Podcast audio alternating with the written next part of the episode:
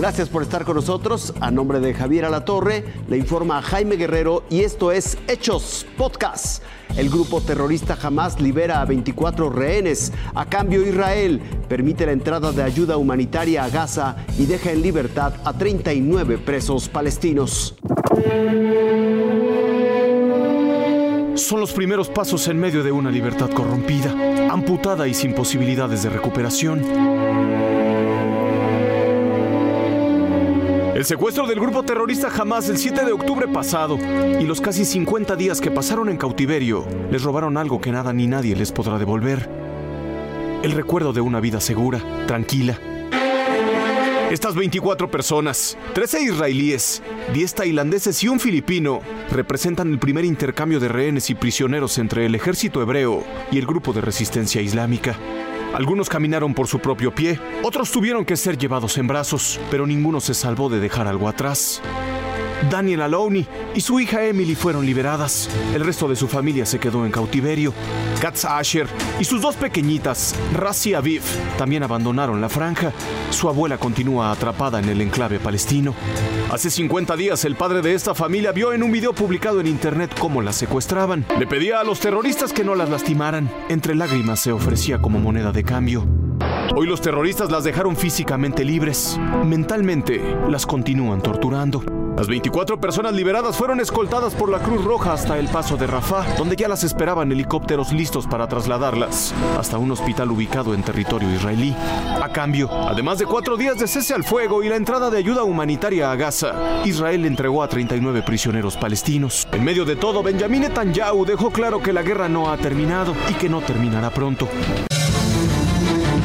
Gaza el segundo día de tregua ha comenzado y la lista de las mujeres y niños que serán liberados por Hamas ya está en manos del gobierno israelí.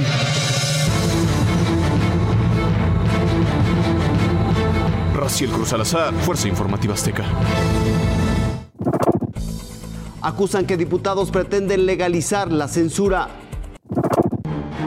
Una vez más la libertad de expresión está en peligro y es en la Cámara de Diputados desde donde se pretende legalizar la censura.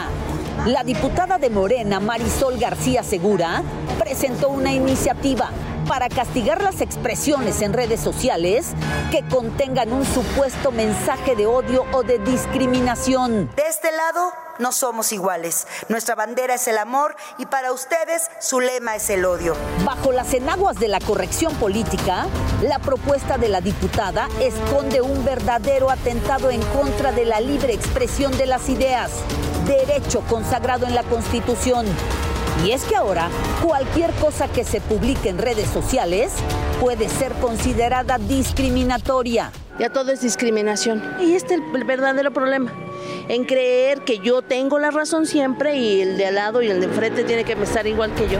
La iniciativa de la diputada García también pone en riesgo hasta los mismos programas que hoy tiene el gobierno para atacar a sus adversarios políticos.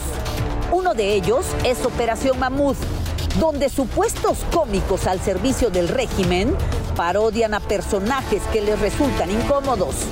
Soy su amiga Norma Piñal.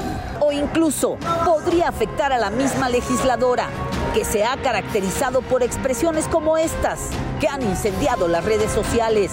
La verdad, habiendo tantas cosas en el país que son más importantes, que pues la agresión siempre va a haber, haya o no haya redes sociales entonces se deberían de, de, preocupar por otras cosas. Sería lo mejor que legislen por seguridad y todo eso de las redes. Está lo de que falsifican ser otras personas o que hay muchos robos por lo mismo de las redes. Para los ciudadanos es claro que lo importante está en otro lado, pero para los políticos lo único que verdaderamente tiene valor es lo que se diga de ellos en redes sociales. La llamada iniciativa Gacé ya fue aprobada por la Cámara de Diputados. Así que está en la cancha del Senado ponerle freno a esta intentona autoritaria con la que Morena y sus aliados buscan legalizar la censura en todo el país.